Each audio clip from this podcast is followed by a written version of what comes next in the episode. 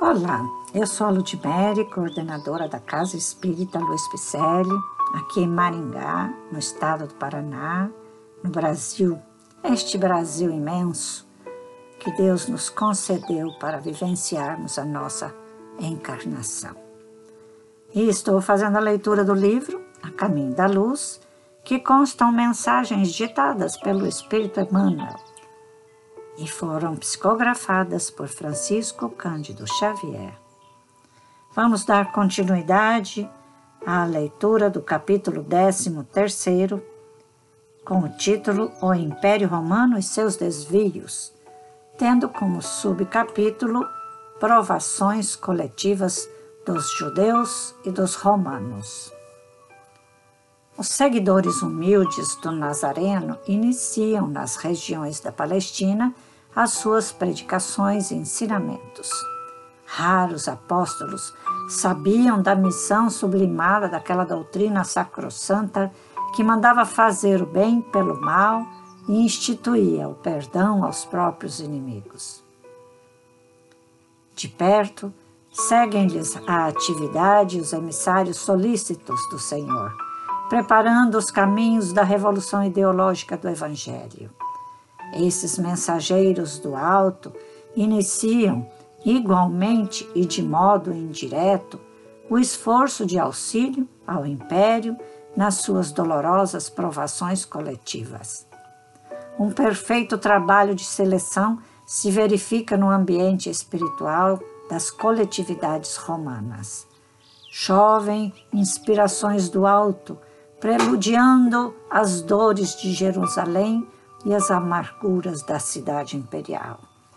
Vaticínios sinistros pesam sobre todos os espíritos rebeldes e culpados, e a verdade é que, depois do cerco de Jerusalém, quando Tito destruiu a cidade, arrasando-lhe o templo famoso e dispersando para sempre os israelitas, viu o orgulhoso vencedor mudar-se o curso das dores para a sociedade do império, atormentada pelas tempestades de fogo e cinza que arrasaram Estábias, Herculano e Pompeia, destruindo milhares de vidas florescentes e desequilibrando a existência romana para sempre.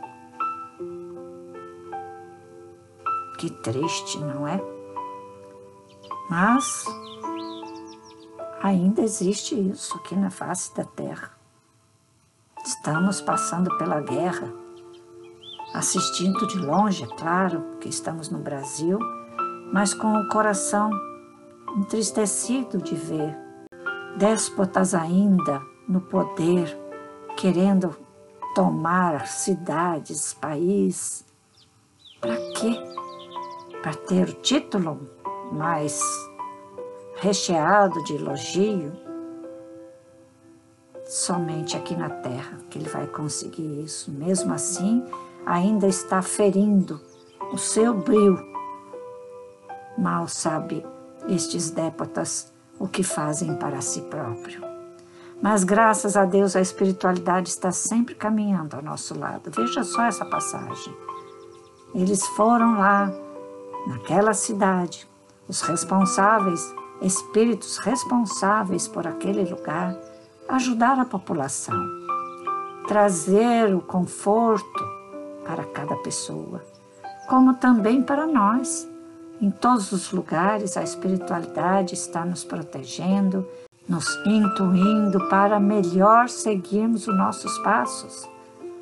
Veja lá, na sua casa espírita. Ah, você não é espírita? Pode ser a partir de agora pode estudar a doutrina.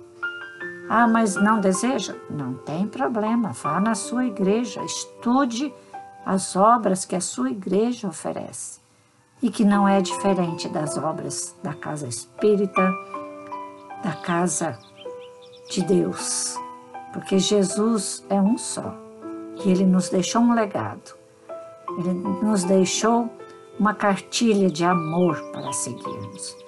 Não há necessidade de sermos isso ou aquilo, ou esta igreja ou aquela igreja. Não importa. O que importa é fazer o que Jesus pediu.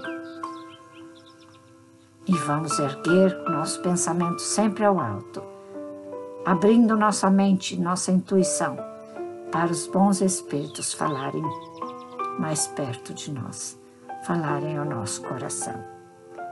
Agradeço a sua presença desde já e te convido para você caminhar em direção à luz, estudando, buscando mais conhecimentos para trocarmos os passos dentro de um, uma doutrina cristã, que é isso que Jesus espera de nós.